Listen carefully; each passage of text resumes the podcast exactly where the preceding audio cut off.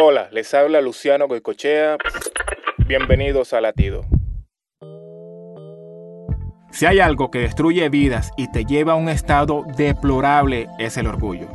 El orgullo destruye las relaciones y es una raíz que se enquista en nuestros corazones trayendo dolor, tristeza y frustración. El orgullo viene de la mano con la falta de perdón y enferma el alma.